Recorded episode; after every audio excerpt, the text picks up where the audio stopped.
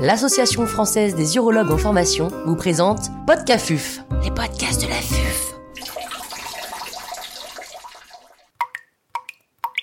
Damage Control en urologie. Professeur Jean-Alexandre Long, chirurgien urologue praticien hospitalier au sein de l'hôpital universitaire de Grenoble et professeur des universités, nous fait part de son expertise. L'intervenant n'a pas reçu de financement.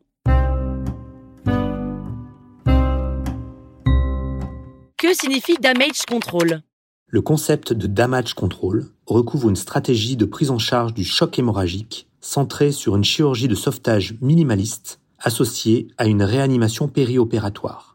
Le but est d'interrompre la triade létale dite de Moore, associant une coagulopathie, une hypothermie ainsi qu'une acidose sévère. La prévention de la coagulopathie est devenue l'enjeu prioritaire de la prise en charge. Les modalités de la réanimation initiale, lors de la phase dite Damage Control Ground Zero, ont été redéfinies. Il faut lutter contre l'hypothermie, employer des techniques de contrôle du saignement, avoir un équilibre entre le concept d'hypotension permissive et l'emploi précoce de vasopresseurs. De manière plus pratique, il y a trois phases. La première des trois phases consiste en un contrôle rapide de l'hémorragie et de la contamination des plaies. La deuxième phase implique une réanimation en unité de soins intensifs dans le but de rétablir une température et une coagulation normale, ainsi qu'une bonne oxygénation tissulaire. La dernière et troisième phase implique une chirurgie définitive de reconstruction différée, effectuée chez un patient stabilisé. L'urologue doit être parfaitement au courant de ces différentes phases et ne pas interrompre cette procédure de damage control en effectuant une intervention trop longue de reconstruction pouvant altérer cette stratégie. Les principes de préservation des organes, chers aux urologues dans leur pratique courante, peuvent être envisagés uniquement dans la troisième phase. Quels sont les principes d'une laparotomie écourtée? Quand le patient est instable malgré les mesures réanimatoires, le chirurgien peut avoir à réaliser une laparotomie écourtée sans qu'un scanner n'ait pu être réalisé. C'est le concept de damage control chirurgical.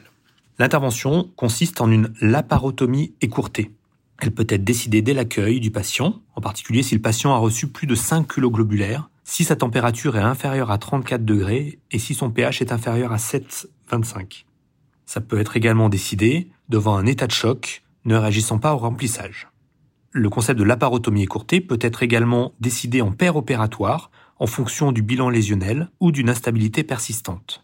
Dans le principe d'une laparotomie écourtée et dans le contexte, le champ opératoire est de principe cervico-thoraco-abdominal et en incluant les plis inguinaux. Les contraintes hémodynamiques peuvent parfois imposer une position de Trendelenburg.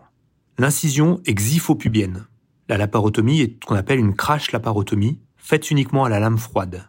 En effet, le patient est en état de choc, la vasoconstriction périphérique fait qu'il n'y a pas d'hémorragie pariétale préoccupante. L'utilisation du bistouri électrique est donc une perte de temps. L'opérateur est généralement placé à droite, l'aide à gauche.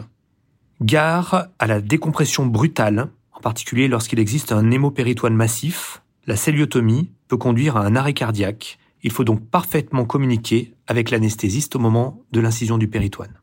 Comment contrôler l'hémorragie? Une fois le péritoine ouvert, l'hémopéritoine doit être rapidement évacué, à la main, puis à l'aide des canules d'aspiration. La compression bimanuelle des deux flancs permet d'accélérer cette évacuation. À ce stade, il importe de connaître l'origine du saignement. Des champs sont appliqués dans chacun des cinq cadrans abdominaux, deux dans les fossiliaques, iliaques, deux dans les hypochondres, un dans le pelvis.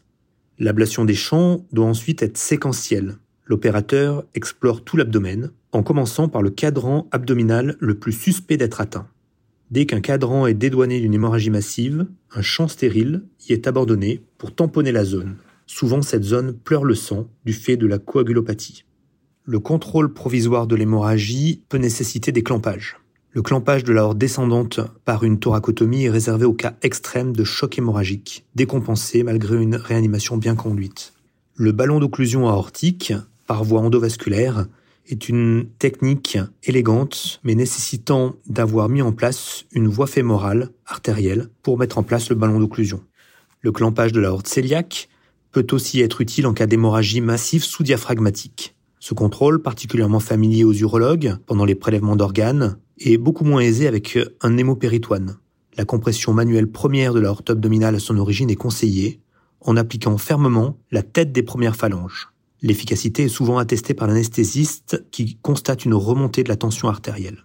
L'aide tend alors la petite courbure de l'estomac vers la gauche, l'opérateur récline avec sa main gauche le lobe gauche du foie, puis effondre au doigt la pars flaccida du petit épiplomb, ce qui l'amène au pilier droit du diaphragme, derrière lequel se situe l'aorte cœliaque. Il faut alors dissiser grossièrement au doigt les fibres des piliers du diaphragme, puis mettre en place le clan aortique. Si la rate saigne, il n'y a aucune indication de réparation, une splénectomie s'impose.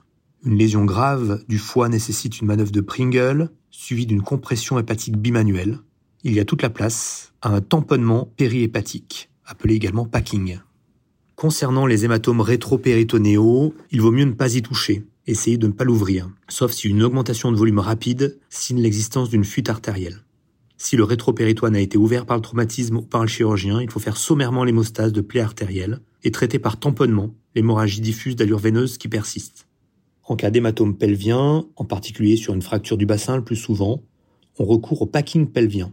Il est proposé par voie sous-péritonéale exclusive sur un traumatisme fermé du bassin avec instabilité hémodynamique. Que faire une fois l'hémostase obtenue? Après avoir fait un contrôle du saignement, il faut se porter sur l'entérostase. Il succède à la phase d'hémostase et a pour but de stopper la contamination péritonéale par les liquides digestifs. Les résections digestives peuvent être faites, mais sans réaliser d'anastomose. Pour les résections, on utilise des agrafeuses linéaires avec des chargeurs bleus ou verts. On explore méthodiquement tout l'intestin. Un décollement colo-épiploïque systématique permet de vérifier la face postérieure de l'estomac. Quelles sont les méthodes de fermeture? Il s'agit plutôt d'une non-fermeture, pour aller vite et éviter un syndrome du compartiment abdominal pendant la phase de réanimation. Il convient donc de réaliser une fermeture cutanée exclusive ou laisser en laparostomie à l'aide d'un kit de pansement à pression négative. Il s'agit de la vac thérapie.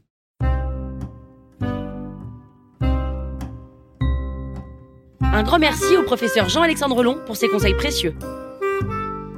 C'était Podcafuf, les podcasts de